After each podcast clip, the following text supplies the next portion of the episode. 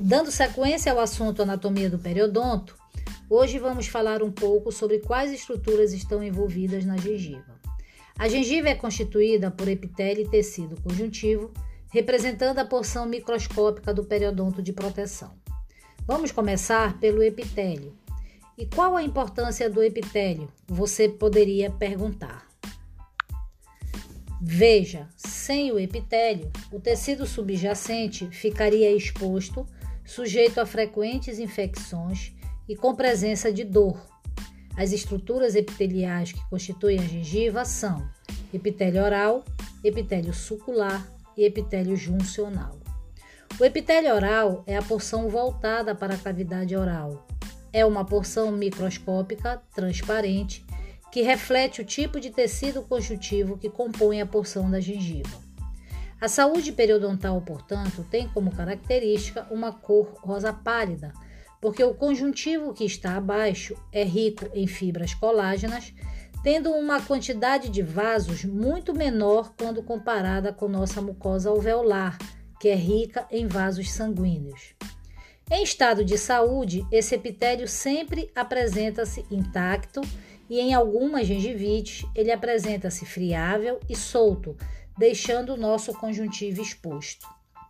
Na relação dente-gengiva, ainda temos um epitélio chamado de epitélio juncional, o qual está em íntima relação com o dente, representando parte da resistência que temos à invasão de bactérias da placa bacteriana.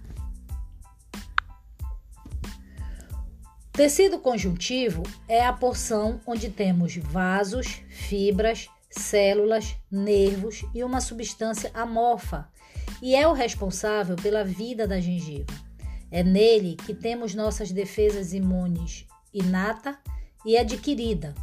Portanto, quando por algum motivo temos a bactéria como vencedora na guerra bacteriana versus defesa imunológica, a primeira porção que adoece é o tecido conjuntivo e automaticamente vemos clinicamente uma vermelhidão em doenças tipo gengivite devido à transparência do epitélio.